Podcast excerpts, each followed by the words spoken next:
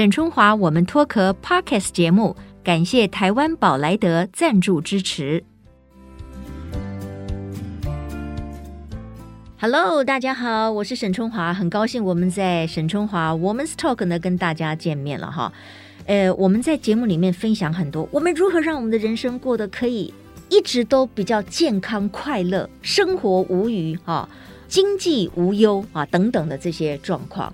那当然，这个是需要准备的，这个可能是需要大家要很有意识的，一步一步去达成的。那今天呢，我很高兴呢，在节目当中呢，我们请来的这一位，诶，他被称为理财达人，厉害了吧？表示他应该很会理财。所以呢，在节目当中呢，他就跟我们分享一下如何理财，我们才可以相对有一个比较无忧的这个经济方面的生活。可是最重要的呢，他又被称为乐活大叔，那也就是说，生活起来是很开心的。那每一个人都希望我们在退休前后，不管我们是不是还在这个工作线上了，其实都要有一个乐活的人生。那随着时代的脚步哈越来越快速，那很多的这种社会的议题呀等等的竞争啦。环保啊，其实这个已经越来越不容易了，所以我们要及早为一个乐活的生活去储备自己的能量或者是概念，我觉得这个很棒啊！所以呢，我们也常常在节目当中跟大家一起来如何有一个乐活的人生。我先把它介绍出来哟，哦，他呢就是人称乐活大叔的施生辉先生。沈姐好，各位听众大家好。哎，我应该怎么称呼你？就叫你大叔，还是叫乐活，还是叫生辉？叫生辉好了，因为我被偶像称生辉，我非常开心啊！我年轻的时候就看你的《我爱红娘》了。哎呀，我的天哪！你看最近来的来宾都说，呃，我是他们的偶像，我也很高兴了哈。不过我觉得是时而学习之啊，教学相长。我们在不同的人生的领域里面，一定都有对方可以学习之处。所以今天我们请乐活大叔来看中你两点，你知道哪两点吗？不知道。哎，第一点当然就是你很会理财嘛，哦、是那当之无愧。好，当之无愧。所以等一下你要把所有的最好的这个这个你的秘籍通通要告诉我，言无不尽。哎，好的。第二个看重你，当然就是你很会过日子嘛，乐活嘛，是是吧？这个我们大家都可以给彼此一些新的 idea 跟学习。好，那这样子哈，我知道你说呢，要有一个乐活呢，最主要有两个指标哈，一个就是经济无虞，这个很重要哦，非常重要，不然你每天还要为你这个柴米油盐酱醋茶，对不对？这个很累嘛。第二个呢，当然就是健康无忧。好，那乐活大叔，我们就先从这两大指标来讲好了。经济要如何无语啊？你现在经济无语了吗？我应该是经济无语了。太恭喜你了！最重要就是我从来不担心花钱，因为未来还有钱能够进来，哦、我就可以放心花。我觉得投资最重要的目的不是赚钱而已，嗯嗯嗯，赚钱是为了花钱嘛。对。但你如果担心花钱之后没有钱的话，嗯，你就不会。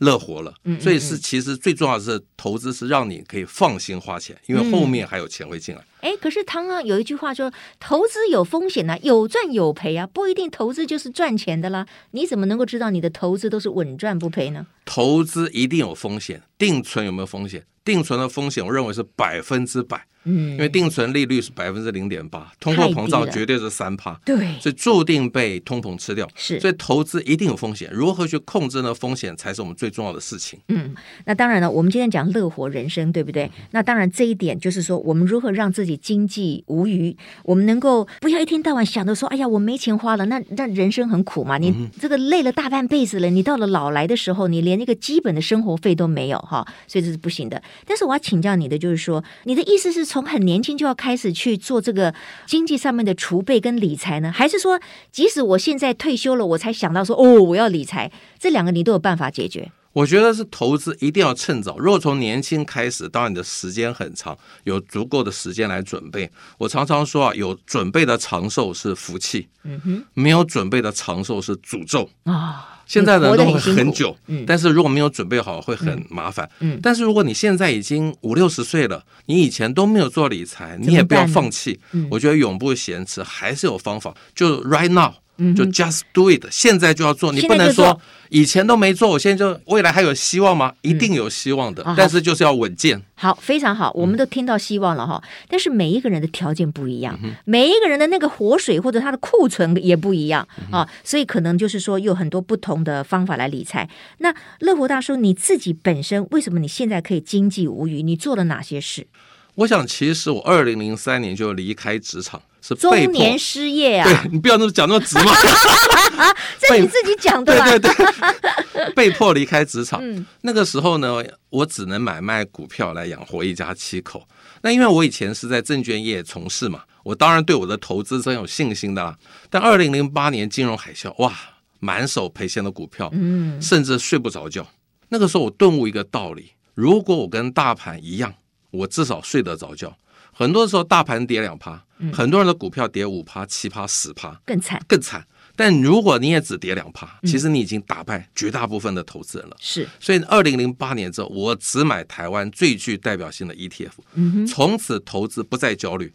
为什么投资会焦虑？就是选股很难。嗯，这么一千七百只，要怎么选股？其实对大家来说是非常困难的事情。你也不是那个专业经理人，嗯，你也没有庞大的研究团队，所以我只追求跟大盘一样。嗯哼，那所以那时候台湾最具代表性的 ETF 就是台湾五十零零五零，我从此只买零零五零，嗯，为的只是要跟大盘同步，嗯，但是非常多投资人啊不认命，嗯，他们希望打败大盘，嗯，这一定会非常造进，嗯，反而大部分的下场是赔钱的，所以投资呢，其实一定要稳健。如果你现在还在上班，我觉得你或许可以积极一点。你还有薪水可以 cover，万一你的亏损。对，但退休之后是一定要稳健。嗯，退休之后在投资理财上，我们要追求的是确定的收入，嗯，而不是期望的收入。OK，什么叫确定的收入？就是股息。嗯哼，如果这个这个公司它大到不能倒，规模非常非常大，而且每年都有配息，它就是一个确定的收入。什么叫期望的收入？这是退休之后绝对不可以做的事情，尽量避免了。就是说，期望收入就赚价差。嗯，赚价差有可能会赔钱。对，领股息只是或多或少，或少。因为你如果买的是大到不会倒的股票，嗯，比如说中华电啦、台塑啦、台积电啦、兆丰金这种大到不可能倒的，每年有配息，其实你相对安心。因为现在这些的股息值利率，就算台积电啦，台积电是有成长性的股票，最少最少还有两趴的股息值利率。很多金融股像台塑可能都到五趴，都可以。轻松打败通货膨胀率。嗯、OK，好，所以我们听到这个呃，生辉哈，我们这个乐活大叔的建议就是说，如果你已经要退休了哈，你不能承受那个股价的风险，因为我们不是那种专业的这个这个财经人士的话，很难选股选的正确。就算是专业人士，也有这个马前尸体的时候。股市没有专家，只有赢家跟输家。对，对对对对，好，所以它的重点就是说，如果要稳健啊，我们也不要每天晚上睡不着啊，紧张隔天起来那只股票是不是就要跌价了？那就去买 ETF 哈，ETF 我想大部分的投资人都知道，它就是指一篮子股票，它是这个选了很多个不同的公司，像这个 ETF，你这个台湾五十是怎么来的？台湾五十就是台湾最大的五十家公司的组合，嗯，你不能想象这五十家会同一天倒闭吧？那不可能，那那这样台湾可能也完蛋了。对对对，那它透过精密的持股比例的设计，可以跟大盘完全同步。嗯，大盘涨一趴。它也涨一趴，嗯，大盘跌两趴，它不会涨，嗯，它还是跌两趴，嗯，其实就是这样子。但因为选股太焦虑了，刚刚我讲的什么台积电啦、台塑啦、中华电、兆丰这么好的公司，其实你去选股也可能有突发的利空，但是这些都在台湾五十的成分股里头，嗯，万一其中一家某一天出事，嗯，发生利空。其他四十九家几乎不可能同一天出事，嗯嗯，这就是一个分散风险最重要的一个很好的标的，嗯，因为你选股就会面临突发的利空，对对对，所以呃，各位听众朋友哈，我们这个我们脱壳的朋友们要听清楚哦，就是说我们讲的是说，如果你追求的是一个相对稳健的。啊，你不要去担心风险的。那也许你可以去挑选这个 ETF 哈，就比如说零零五零的这个台湾五十。不过呢，我必须要跟乐活大叔讲一下，我买了台湾五十之后，我是非常不满意，所以我就是你说的那个不认命的人。因为我这天哪，他怎么股价也那么慢？那这个你上不上下不下的，然后急死人了，也没有什么进展。对于我这种比较急性子的投资人来讲，我觉得我实在看不出来投资它的好处。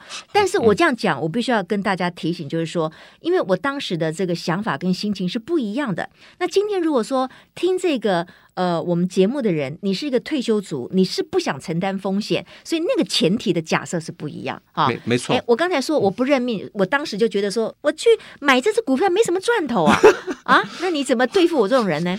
不是，我觉得每一个人追求的不一样。嗯，其实我需要希望解救的是谁？不是你，不是你，我就只说不是你。对对对，我希望解救的是以前完全不敢买股票的，了解。他觉得股票非常的可怕，嗯，只敢存定存，但现在存定存就是越存越穷。对，我让你进来买一个最安全的，但我不是让你买一个会赚很多很多钱的。嗯嗯，赚很多很多钱的，你必须很有选股的能力。对，但是自己能不能有能力呢？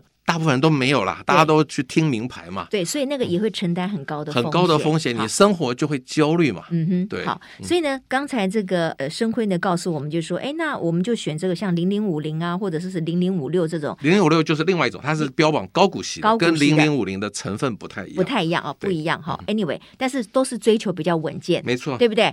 那要有多少的？这个活水就是你要你要买多少，因为这是个存股的概念嘛。像像你你大概买了多少，你才有办法觉得说，哎，这样子的殖利率可以让我每年的生活费是足够的。这样我一算，哎，它百分之五而已，那就算我一千万来讲，百分之五也不过五十万，五十万除以十二个月，一个月四万块。我如果是一家，就算两口好了，儿女都长大独立了，对不对？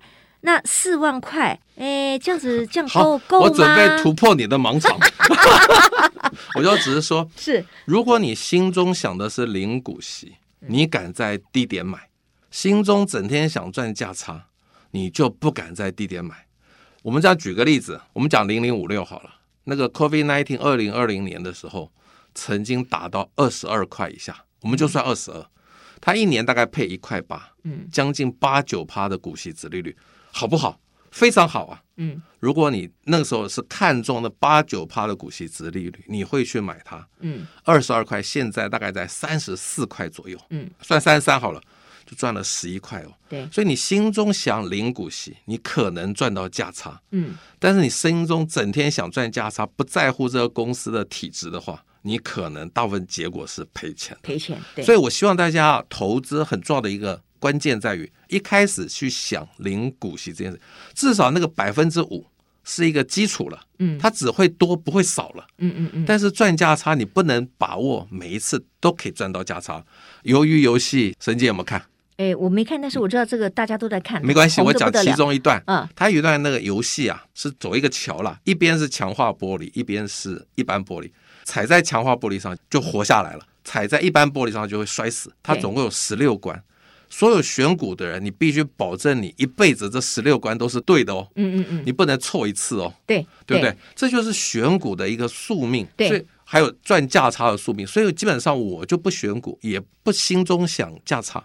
我觉得如果你现在还是在上班，甚至现在应该用一个定期定额的方式来买。嗯，长期来看就是一个平均成本。嗯，真的不要整天以为只有五趴。我认为那个五趴是基本哦，基本它不会更少了。嗯，它就会只会更多，不会更少。其实我没有要鼓励大家赚价差，因为那个真的风险很大。但是我刚才的问题是说，如果我就是好了，我有一笔退休金嘛，哈，那我手上的钱，我想要存股的概念，我就是每年去领这个稳稳的大概五趴的这个股息，OK 啊。但是到底我要买多少？那你看一千万也不过才。给我五十万呢？那这样我够生活了吗？好，我觉得退休之后，如果一年五十万要够生活，有几个前提。嗯，第一个就是你的保险已经买够了。哦，医疗险、这个人还要有保险，对，当然要有保险，哦、因为年纪大了总是会生病嘛，嗯、你必须靠保险来 cover 你部分的支出。是。第二个，我还是希望拥有自己的房子，嗯、这样退休之后相对安心嘛，哦、不会被有条件了。对，有条件，就是说自己的房子也不需要付贷款的那种，最好是贷款已经付清了。OK，对。好。第三个就子女成年了，不再有教育责任。嗯哼。所以一年五十万应该是够的，是够两个人的话，两个人夫妻两个人。以我为例，应该是够的，但不能出国旅行了，出国旅行要更多了。我说最基本五十万是。那如果你追求百分之五，就是一千万嘛。嗯，一千万的五趴就是五十万，但是我绝对不能只有一千万哦，你一定要留一百万的生活紧急预备金。对对对，这个很。如果你没有留这个生活紧急预备金，你可能需要钱的时候，你必须卖股票。嗯，卖股票的时候就有可能赔钱哦，因为股价跌下来，因为你必须卖嘛。但你如果保留两年的生活紧急预备，一百万大概是两年嘛，其实是你不会。被迫卖股票。卖股票，所以我觉得面对这个股价的波动，就是要准备生活紧急预备金。那我这样讲一个最简单的那个一个原则好了，如果你还没结婚，单身，我觉得三个月就够了。三个月就够了。其实你真的不要那么保守，这些钱都该去做投资，用定期定额做。但如果结了婚还没小孩，大概是一年的生活紧急预备金。嗯，那有了小孩大概两两年。那退休你为了安全起见，我觉得 minimum 就两年了。嗯，三年当然更好。嗯，但绝对不可以那么的保守，都放在定存。我觉得生活紧急预备金可以放在定存，因为真的要用，你就牺牲利息嘛，你的钱不会变少。对，但超过部分其实都不该那么保守。嗯嗯嗯，因为通货膨胀一定会吃掉那个固定利率的利息。好，那我的下一个问题就是说，那有很多人我退休了，可是我没有一千万可以买那么多股票来存股，来获得每年五十万呢、啊？那如果说我身上就是只有个三五百万，那我怎么理财呢？我觉得如果你年轻的话，你还有时间来准备。嗯，如果你已经。届龄退休只有三五百万，我必须说很残酷的话，哦、你没有退休的资格啊！可是我就没工作了，我怎么办呢？我觉得那你可能什么工作都得做吧。嗯，我觉得没有三五百万其实是很难退休的。休对，okay、还有最重要就是，其实我一直希望年轻人不要太早放弃买房的梦想。嗯嗯嗯。如果你没有在退休之前准备一栋自己的房子，退休之后其实压力是很大的。嗯嗯，因为房东可能把你赶出去，除非你很有。有钱，你现在年轻可以租房子，因为你五六十岁的时候，你确定你买得起房子，嗯，你现在可以租，嗯，那你不能确定你五六十岁被房东赶出来的时候你能买房子，那请你现在要努力开始买房子了。我常常说，房子是确定的，股票是想象的，是。房子就算买贵了，你还住在里面，对，房子并没有减损哦，嗯，股票你买就算台积电好了，跌二十趴，你的资产就是损失二十趴，没错，所以房子是确定的。股票是想象的，大家不要真的以为自己很厉害，嗯、股票都能赚钱。在股市，大概八九成都是赔钱的，都是赔钱的。大家不要那么不认命，嗯、以为自己就是那一两成啦。对对，对，没错没错哈。这个我觉得学习有的时候，嗯、第一个你看你的所在的阶段呢，你真的真的可以承担高风险，那你就去去玩嘛，你去学习，你要付出学费嘛。嗯、可是如果说你已经不是在那个冒险的阶段了，比如说退休的人士，当然这个乐活大叔讲的就是说，追求一个相对稳定的股息是 OK 的。而且别忘了哦，哎，我们要慢慢来算哦。其实我们除了赚那个股息之外，我们有还有很多其他的可能收入嘛。比如说，你有没有这个劳保？应该有吧？就我太太有劳退，嗯，劳保我个人是一次领光，但我太太有。比如说，我太太一个月有一万五千块，我谢她的底，不好意思，对，一万五千块，那一年十二个月就十八万。所以，我那五十万可以扣十八万，哎，我只需要三十三十二万的二十二倍就可以了，只要三十二万的股息就好，哎，那五趴三十二万的股息大概是六百四十万嘛，嗯哼哼，五趴就三十二万了，对，所以其实一千一百万是说。完全没有任何的收入，嗯，对对，所以呢，各位听众朋友，就是说，你手上的资产，你自己要盘点一下，可能你是有很多其他资产，只是一时没想到。以前你买的储蓄险，现在开始已经领息了，那个也可以，那个也算啊，对，大家自己算一下，就扣掉这些之后，你还需要多少？所以呢，第一个提醒就是说，如果你现在相对年轻，你还在工作当中，你确实要及早去理财，你该买的保险要买啊，然后你该储蓄的要储蓄，然后如果你更大胆一点，或者是你的这个。呃，钱更多一点，你还是要买房子，因为等到你要退休的时候，你就可以有一个稳定的房子自己来住，它也会是一个资产嘛，没错，对不对？嗯、然后呢，假使就是说，呃，我刚才问你的一个问题，就是说，为什么你的太太是领月退，而你为什么要全部把你的那个什么劳保全部给一次领光了？因为我有算过吗？我因为我是理财达人嘛。哦，好啊，我看看领光的话，嗯、一定是比他多啦。哦，我光那个就只要五趴的股息殖率，你其实我一直担心。政府的劳保会不会破产？因为其实劳保投资的绩效真的不好哎，我情愿自己来。那我觉得。我跟我太太要分散风险嘛，嗯，那我是全部领过。不是你太太不相信你？不是不是不是不是，但是他每个月有一万五千块，他很开心啊。当然了，对对对，这就是你说的稳健嘛，没错没错，稳健安全。我觉得两个人的做法要不一样，要不一样，是是是是是。所以呢，我觉得各种的不同的理财的观念跟知识，我们大家都要齐备。然后最后呢，就是听众朋友可以去做一个与你是最好的一个组合哈，因为别人的答案不见得是你的答案，很好，因为别人的条件也不见得是你的条件，每个人找到。适合的这个理财没有对跟错，啊哈，好，那你呃，在这个阶段，因为我们刚才讲的说经济无虞，这个很重要嘛，哈。你最后来 summary 一下，就是说退休的条件最好是怎么样？好，然后我们下一个就要讲健康如何无忧哈。好，我想四个条件，嗯，第一个要有足够的保险，但不是那种储蓄险、投资型保单。因为那个对保障的部分其实不多。第二个就是拥有自己的房子。如果你没有自己的房子，一直租房子，那下一个条件要往上加很多钱哦。对。第三个就是未来生活费的二十二倍。嗯嗯嗯。如果刚刚举例是一年五十万嘛，二十二倍就一千一百万。嗯。也就是拿一千万出来买股息，值利率五趴就五十万，另外一百万是这个紧急预备金。紧急预备金。第四个就是子女的。教养已经责任医疗，就是他们都成年了。如果你的还在教养子女，还有房租的时候，那一千一百万要一直加上去哦。你房租甚至要预想，你活到一百岁的房租要有多少钱哦？然后把它加上去。所以我说前面两个条件是很重要的。哎，我可以请问一下，您有小孩吗？我有三个子女。好，三个子女都已经经济独立了。呃，有一个在弄音乐，稍微辛苦一点。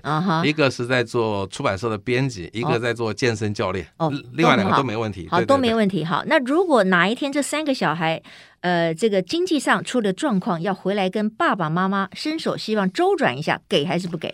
我会 say no，say no，因为一开始我就跟我三个子女讲好了，我只负担你们的学费到大学毕业，嗯，以后研究，因为我三个子女都念一类组了，真的没有太大的必要非念研究所不可，所以研究所的钱你们自己去准备。如果要出国念书，也自己准备。未来创业，老爸一毛钱都不给。嗯，但是呢，我对子女有两个比较好的地方。第一个，我帮他们保二十年的终身医疗险。哇！我帮他们缴保费，一年一个人一万五，所以三个就四万五嘛。嗯，缴二十年不过九十万。对，终身有保障，这是我给送给他们。哎，这个很棒，这个可以给父母做参考哈。第二个买的早比较好。对对对，因为他们很年轻嘛，保费当然便宜啊。对。第二个就是家里出去玩、出去吃饭。通通都老爸买单，父亲父亲就父亲账款嘛。哦，子女，你要叫子女请客，他们都说很忙啦。你请客，子女通通都回来。哦，真的。其实父母花这个钱让大家团聚，其实是绝对开心的啦。我们家大概每年都会去那个台湾小旅行，也都是他们规划行程、跟住宿、跟吃饭的地方，但是我通通买单。甚至更好笑的是。我生日的时候啊，他们都知道我买单，所以他们都是去订那个他们吃不起的饭店。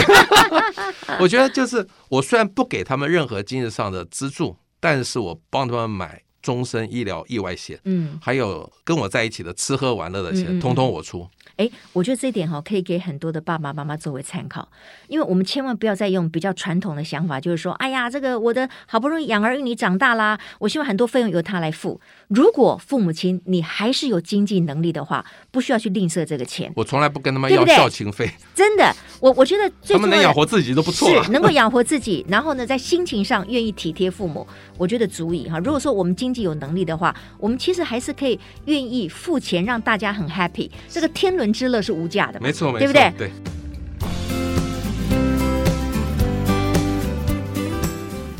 好，那刚才其实乐活大叔已经慢慢讲到他的乐活生活喽。你看他还会这个安排大家出去旅行啊，然后这个账单由他来买没有关系好。那这个前提当然就是说健康无忧，你要有健康的身体，我们才有办法越走越稳健。啊，在五十过后，六十、七十、八十的时候，都还能够享受人生。那健康无忧这个部分，你自己是怎么样来规划？其实这部分我有点心虚，我没有做得很好。嗯、但是我大概在二零一九年开始持续性的做重训，因为我刚刚提到某一个女儿是健身教练。哎，对，我二零一九年的时候，她应该不会收你教练费了吧？我还是有付她，而且付她比较多。这没办法，私底下塞一点钱。老爸就是这样，对对对。二零一九年我犯了五十肩嘛，那个时候左手其实只能抬四十五度，嗯嗯，所以我女儿就说：“爸，我们去健身房试试看。”嗯嗯，因为我觉得这样蛮有意思的，因为如果你是去做复健，只有局部的运动很无聊啊。嗯，如果是全身的运动，当然比较有趣啊。嗯嗯，所以我大概在三个月之内真的充足的改善，但我不能在这边讲什么疗效了，但是在我身上确实得到很大的改善。哦，那个时候呢。我也觉得好像目标达成了，我就不想做了嘛。那我女儿其实很生气，她说：“把，做健身最重要的是做什么？持续，持续其实是练肌力跟肌耐力，避免年纪越来越大跌倒的风险会变大。但是如果你有肌力比较强的话，你跌倒的话很可能伤害没有那么大。嗯，那其实我因为常常演讲啦，什么节目通告很忙，我常常都跟他请假。嗯、有一天他很生气，他说：“爸，你真的不做，我会很生气哦。”嗯嗯嗯，我只给你一个目标，你只要持续做下去就好。哎，我觉得这目标好像达得到，所以我现在就持续在做。那健身其实是我对健康的一个怎么样一个规划了。嗯，那还有一个就是，其实我现在也常常跟很多朋友去践行、去爬山。嗯，我觉得，但是这些事情以前我都没有在做，为什么我现在开始做呢？是因为我认识了一群的好朋友、新朋友哦。嗯，他们带着我做。不然的话，我可能没那个动力去。对，那这些朋友都是这样讲好，都是荒野保护协会的人。哦，他们本来就热爱大自然，做喜欢践行，所以我因为认识他们，也开始做践行。嗯，对，所以这个可能是我对健康自己的一个比较有努力的地方。嗯嗯。那你说其他的健康检查，当然也是有做了，但是我坦白说，就是健保有给付了才做了。是是是，不过当然，我觉得健康这件事哈，就是。自己你愿意付出多少，你愿意去做多少，他就可以等量的回报你。嗯、你什么都不做，你不能期待说哦，我自己这个长命百岁，然后一辈子健康宝宝，对不对？这个相对困难。哎，我可以补充一点，对对，我想起来了，嗯，因为我去测了一下我的那个体脂肪稍微高，嗯、所以我的健身教练的女儿就说：“爸，你不可以再喝可乐了。”我很爱喝可乐哦，所以后来我现在戒可乐，所以现在体脂肪有慢慢的减少。嗯，这也是我开始觉得我要面对老年，我不能让自己百病丛生，然后把子女三个子女拖垮。我觉得父母的健康就是子女最大的幸福啊。对对对，完全正确哈。那刚才呢，因为你的女儿提醒你说啊，你只要持续做就好了，然后你说哎，这个你做得到，可是。运动对很多人来讲就是持续很难呐、啊，对，就三天打鱼两天晒网嘛，对不对？那你如何能够持续呢？你所谓的持续是你每一天都要做一项运动呢，还是你每一个礼拜一定要上一次健身房呢，还是怎么样？这持续，好，我鼓励大家，哎。我其实只有一个礼拜上健身房一个钟头就够了。哦，这个叫持续，对对对，哦，不是天天啦，不是天天。嗯，你天天大家都会觉得很难嘛，就会放弃。对，甚至其实我有一次参加大学同学会，人家摸摸我的那个肌肉啊，嗯，muscle 啊，嗯，说生辉啊，你练什么东西啊？怎么肌肉还是松垮垮的？我说这就鼓励了大家。谁说我们这种六十岁的去做健身要变成阿诺斯瓦辛格呢？真正的重点其实是下盘的力量。这边简单分享一个最重要的观念，嗯，你做任何事情都不能让自己的腰痛，腰痛就是你施力是错了，嗯嗯嗯。其实所有拿重东西都是用臀部跟大腿，对。但是很多人不知道，就用腰，哇，那个腰就会受伤。嗯，其实你如果重训没有找教练啊。很可能就会去骨科医生那边报道了，就会受伤，运动伤害。对对，所以不要以为说哦，你什么提重物啊，拉什么重量啊，越加越大，你就是在做重训，千万不要。可能都是错误的，可能都是错误，而且会带给你伤害哈，这个很重要。其实谈到了这个持续的运动，我自己本身也是有这种。意识到了哈，但是你说我能够多么勤快，能够练多少，其实也很难，因为我也很忙。但是呢，比如说我一个礼拜我至少会有一堂瑜伽课，哦、这瑜伽课呢就是两个小时，然后老师呢也会带你做一些就是比较有氧的，然后再做一些比较这种所谓瑜伽动作的哈。那当然其他我们回家可以自己练嘛哈，然后深蹲啊，这都是平常我可以做的。所以 anyway，我的意思就是鼓励大家哈。运动是你自己的一个意志的实践，它并不难，就看你要不要做，嗯、好吧？嗯、各位听众，今天就给它做起来啊，给它持续起来，OK。然后呢，我们谈到了乐活的生活，刚才这个生辉呢有提到一点，我觉得也很棒哈，就是我们要勇于尝试新的事情，甚至在有的时候，我们可以结交新的朋友，这些新的朋友会带来新的刺激。带来新的生活的面向啊，这点你要不要谈谈？哇，沈姐，你有看我的书哎，我而且我书上的字句哎，好棒，哦、谢谢谢谢。哦 OK，我我是没有看到那个书了，但是我有看到你的一些资料。哦，是是是，对对对。我觉得退休之后，嗯、我最开心的事情就是交到很多的新朋友。你要培养一个新的兴趣，其实靠自己的力量是不够的。嗯，你一定要有新的朋友 push 你。我就分享几个交新朋友，嗯、我觉得交新朋友会让你退休的生活多彩多姿，就像有新的刺激。嗯嗯，我其实，在二零一零年曾经跟我太太去北海道旅行，哇就参加旅行团。嗯嗯嗯，最棒的是。同团有六对夫妇啊，我们成为好朋友，从二零一零年一直玩到现在呀！啊，太棒了！二零二二年，而且这些朋友都爱露营啊，所以我也喜欢上露营。嗯嗯。那还有就是怎么样结交新朋友呢？很重要的一点，你要踏出去，怎么踏出去？